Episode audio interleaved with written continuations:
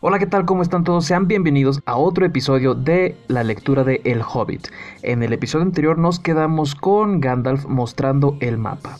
Vamos a retomar directamente de ahí, pero antes me gustaría agradecerles que han escuchado estos dos capítulos anteriores y si han sido de su agrado y lo han compartido, pues muchísimas, muchísimas gracias. Espero poder seguir dándole lectura a esto para ustedes. Entonces, retomemos directamente la lectura desde donde nos quedamos con Gandalf mostrándoles el mapa.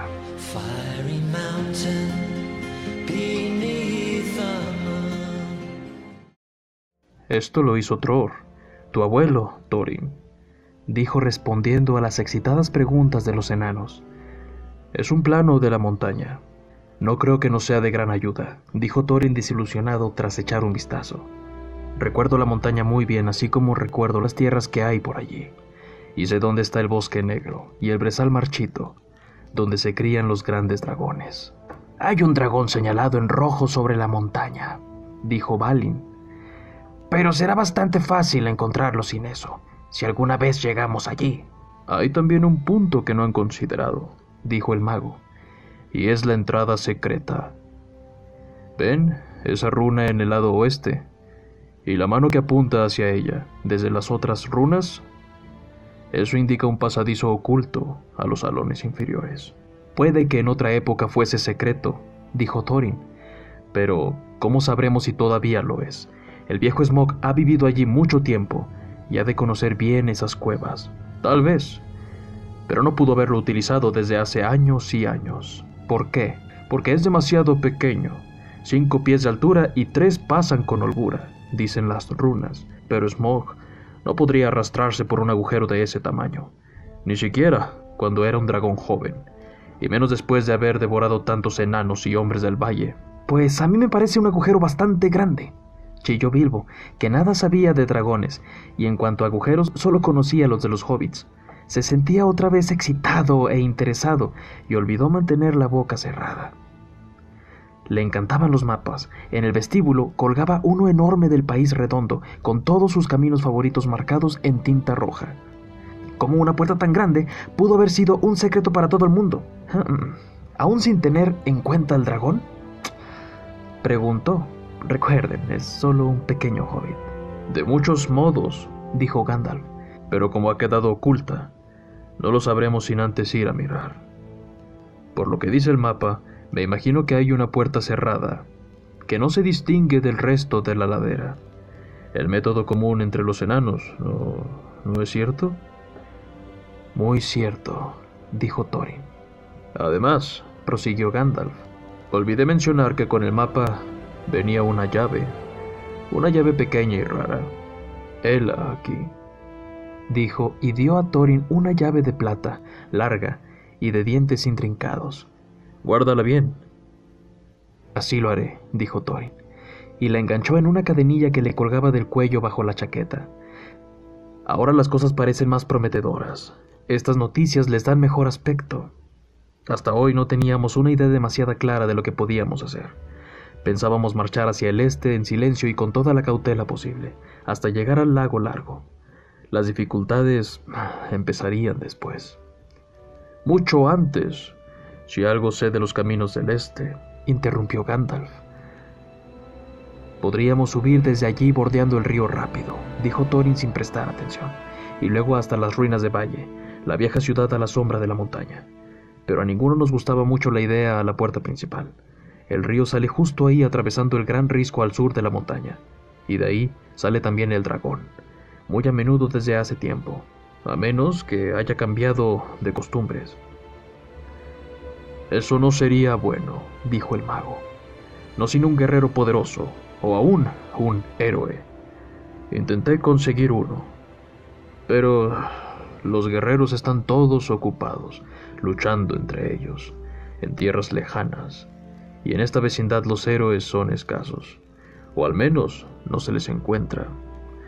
Las espadas aquí están sin filo, las hachas se utilizan para cortar árboles, y los escudos como cuna o cubrefuentes. Y para comodidad de todos, los dragones están muy lejos. Y de ahí que sean legendarios. Por este motivo me dediqué a merodear solo de noche, sobre todo desde que recordé la existencia de una puerta lateral. Y aquí tenemos a nuestro pequeño Bilbo Bolsón, el saqueador, electo y selecto. Así que continuemos y hagamos planes. Muy bien, dijo Thorin. Supongamos entonces que el experto mismo nos da algunas ideas o sugerencias. Se volvió con una cortesía burlona hacia Bilbo. En primer lugar, me gustaría saber un poco más acerca del asunto, dijo Bilbo, sintiéndose confuso y un poco agitado por dentro, pero bastante tuc todavía, y decidido a seguir adelante. Me refiero al oro y al dragón, y todo eso, y cómo llegar allí, y a quién pertenece, etcétera, etcétera. Bendita sea, dijo Thorin. ¿No tienes un mapa? ¿Y no has oído nuestro canto?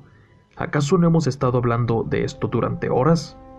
Aún así, me gustaría saberlo todo clara y llanamente, dijo Bilbo con obstinación, adoptando un aire de negocios, por lo común reservado para gente que trataba de pedirle dinero, y tratando por todos los medios de parecer sabio, prudente, profesional, y estar a la altura de la recomendación de Gandalf. También me gustaría conocer los riesgos, los gastos, el tiempo requerido y la remuneración. Detalles. Lo que quería decir realmente es que sacaré de esto y regresaré con vida. Ah, muy bien, dijo Thorin. Hace mucho, en tiempos de mi abuelo Tror, nuestra familia fue expulsada del lejano norte y vino con todos sus bienes y herramientas a esta montaña del mapa. La había descubierto mi lejano antepasado, Drain el Viejo. Pero entonces abrieron minas, excavaron túneles y construyeron galerías y talleres más grandes. Y creo además que encontraron gran cantidad de oro y también piedras preciosas. De cualquier modo, se hicieron inmensamente ricos, y mi abuelo fue de nuevo rey bajo la montaña, y tratado con gran respeto por los mortales, que vivían al sur, y poco a poco se extendieron río arriba, hasta el valle al pie de la montaña. Allá, en aquellos días, levantaron la alegre ciudad del valle, los reyes mandaban buscar a nuestros herreros y recompensar con largueza aún a los menos hábiles. Los padres nos rogaban que tomásemos a sus hijos como aprendices y nos pagaban bien, sobre todo con provisiones, pues nosotros nunca sembrábamos ni buscábamos comida. Aquellos días sí que eran buenos, y aún el más pobre tenía dinero para gastar y prestar, y ocio para fabricar objetos hermosos, solo por diversión para no mencionar los más maravillosos juguetes mágicos, que hoy ya no se encuentran en el mundo. Así los salones de mi abuelo se llenaron de armaduras, joyas, grabados y copas, y el mercado de juguetes de Valle fue el asombro de todo el norte. Sin duda eso fue lo que atrajo al dragón. Los dragones, como bien sabe, roban oro y joyas a hombres, elfos, enanos, donde quiera que puedan encontrarlos, y guardan el botín mientras viven lo que en la práctica es para siempre, a menos que los maten. Y ni siquiera disfrutan de un anillo de hojalata. En realidad, apenas distinguen una pieza buena de una mala, aunque en general conocen bien el valor que tienen en el mercado. Y no son capaces de hacer nada por sí mismos, ni siquiera arreglarse una escamita suelta en la armadura que llevan. Por aquellos días había muchos dragones en el norte, y es posible que el oro empezara a escasear allá arriba, con enanos que huían al sur o eran asesinados. Y la devastación general y la destrucción que los dragones provocaban y que iban en aumento. Había un gusano que era muy ambicioso, fuerte y malvado, llamado Smog. Un día echó a volar y llegó al sur. Lo primero que oímos fue un ruido como de un huracán que venía del norte, y los pinos en la montaña crujían y rechinaban con el viento. Algunos de los enanos que en ese momento estábamos fuera, yo era por fortuna uno de ellos, un muchacho apuesto y aventurero en aquellos días, siempre vagando por los alrededores, y eso me salvó entonces. Bien, como decía, vimos desde bastante lejos al dragón que se posaba en nuestra montaña, en un remolino de fuego. Luego bajó por las laderas y los bosques empezaron a arder. Ya para entonces todas las campanas repicaban en valle y los guerreros se armaban. Los enanos salieron corriendo por la puerta grande, pero allí estaba el dragón, esperándolos. Nadie escapó por ese lado. El río se transformó en vapor y una niebla cayó sobre ellos y acabó con la mayoría de los guerreros. La triste historia de siempre, solo que en aquellos días era demasiado común. Luego retrocedió, arrastrándose a través de la puerta principal y destrozó todos los salones, aceras, túneles, callejuelas, bodegas, mansiones y pasadizos. Después de eso, no quedó ningún enano vivo dentro. Y el dragón se apoderó de todas las riquezas. Quizá, pues es costumbre entre los dragones, haya apilado todo en un gran montón muy adentro y duerma sobre el tesoro utilizándolo como cama. Más tarde, empezó a salir y de vez en cuando arrastrándose por la puerta grande, y llegaba a Valle de noche. Y se llevaba gente, especialmente doncellas, para comerlas en la cueva. Hasta que Valle quedó arruinada y toda la gente murió o huyó. Lo que pasa allí ahora no lo sé con certeza, pero no creo que nadie viva hoy entre la montaña y la orilla opuesta del lago largo. Los pocos de nosotros que estábamos fuera, y así nos salvamos, Llorábamos escondidas y maldecíamos a Smog. Y allí nos encontramos inesperadamente con mi padre y mi abuelo, que tenían las barbas chamuscadas. Parecían muy preocupados, pero hablaban muy poco. Cuando les pregunté cómo habían huido, me dijeron que callara, que algún día, a su debido tiempo, ya me enteraría. Y luego escapamos y tuvimos que ganarnos la vida lo mejor que pudimos en todas aquellas tierras, y muy a menudo llegamos a trabajar en herrerías o aún en minas de carbón. Pero nunca olvidamos el tesoro robado, e incluso ahora, en que he de admitir que hemos acumulado alguna riqueza y no estamos tan mal. En este momento Thorin acarició la cadena de oro que le colgaba del cuello. Todavía pretendemos recuperarlo y hacer que nuestras maldiciones caigan sobre Smog. Si podemos. Con frecuencia me pregunté sobre la fuga de mi padre y mi abuelo. Pienso ahora que tenía que haber una puerta lateral secreta que solo ellos conocían, pero por lo visto hicieron un mapa, y me gustaría saber cómo Gandalf se apoderó de él, y por qué no llegó a mí, el legítimo heredero. Yo no me apoderé de él. Me lo dieron, dijo el mago. Quizás recuerdes que tu abuelo Tror fue asesinado en las minas de Moria por Aso, el orco. Maldito sea su nombre. Sí, dijo Thorin. Y Train, tu padre, se marchó un 21 de abril. Se cumplieron 100 años el jueves pasado, y desde entonces nunca se le ha vuelto a ver. Cierto, dijo Thorin. Bien, tu padre me dio esto, para que te lo diera, y si elegí el momento y modo de entregarlo, no puedes culparme, teniendo en cuenta las dificultades que tuve para dar contigo. Tu padre no recordaba ni su propio nombre cuando me pasó el papel, y nunca me dijo el tuyo, de modo que en última instancia tendrías que alabarme y agradecérmelo. Toma, aquí está, dijo entregando el mapa a Thorin. No lo entiendo, dijo Thorin, y Bilbo sintió que le gustaría decir lo mismo. La explicación no parecía explicar nada. Tu abuelo, dijo el mago pausada y seriamente. Le dio el mapa a su hijo para mayor seguridad, antes de marcharse a las minas de Moria. Cuando mataron a tu abuelo, tu padre salió a probar fortuna con el mapa y tuvo muchas desagradables aventuras, pero nunca se acercó a la montaña. Cómo llegó allí, no lo sé, pero lo encontré prisionero en las mazmorras del nigromante. ¿Qué demonios estabas haciendo allí? Preguntó Thorin con un escalofrío, y todos los enanos se estremecieron. No te importa. Estaba averiguando cosas, como siempre, y resultó ser un asunto sórdido y peligroso. Hasta yo, Gandalf, apenas conseguí escapar.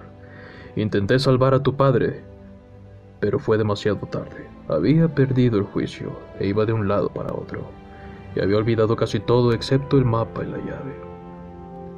Hace tiempo que dimos su merecido a los orcos de Moria, dijo Thorin. Ahora tendremos que ocuparnos del nigromante. No seas absurdo. Pero no seas absurdo. El nigromante es un enemigo a quien de ningún modo alcanzan los poderes de todos los enanos juntos. Si desde las cuatro esquinas del mundo se reuniesen otra vez. Lo único que deseaba tu padre era que tú leyeras el mapa y usaras la llave. El dragón y la montaña son empresas más que grandes para ti. Escuchen, escuchen, dijo Bilbo, y sin creer habló en voz alta. Escuchen, escuchen, dijeron todos mirándolos, y Bilbo se puso tan nervioso que respondió. Escuchen lo que voy a decir. ¿Qué es? preguntaron. Bien. Les diré que tendrán que ir hacia el este y echar un vistazo. Al fin y al cabo allí está la puerta lateral, y los dragones han de dormir alguna vez, supongo. Si se sientan a la entrada durante un tiempo, creo que algo se les ocurrirá. Y bien, ¿no les parece que hemos hablado bastante para una noche? ¿Eh? ¿Qué opinan de irse a la cama? Para empezar mañana temprano y todo eso. Les daré un buen desayuno antes de que se vayan. Antes de que nos vayamos, supongo que querrás decir, dijo Tony. ¿No eres tú el saqueador? ¿Y tu oficio no es esperar a la entrada y aún cruzar la puerta? Pero estoy de acuerdo en lo de la cama y el desayuno. Me gusta tomar seis huevos con jamón cuando empiezo un viaje, fritos, no escalfados, y cuida de no romperlos. Luego de que los otros hubieran pedido sus desayunos sin ningún favor, lo que molestó sobremanera a Bilbo, todos se levantaron. El hobbit tuvo que buscarle sitio y preparó los cuartos vacíos, e hizo camas sencillas y sofás antes de instalarlos e irse a su propia camita, muy cansado y nada feliz. Lo que sí decidió fue no molestarse en madrugar y preparar el maldito desayuno para todos, para todo, para todo el mundo. La Benatuk empezaba a desaparecer y ahora ya no estaba tan seguro de que fuese a hacer algún viaje por la montaña. Mientras yacía en cama pudo oír a Thorin en la habitación de al lado, la mejor de todas, todavía tarareando entre dientes.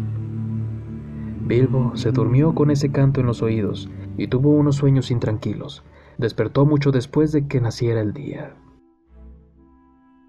Y aquí termina el primer capítulo del Hobbit. Muchas gracias por escucharme hasta aquí, lo cual me pone muy contento y seguiré dándole lectura a todo el libro del Hobbit. En el próximo episodio se comenzará el capítulo 2 del Hobbit. Sin más por decirles, muchísimas gracias por escucharme y por compartirlo si es que fue de su agrado. Espero que la pasen de lo mejor y me despido. Bye.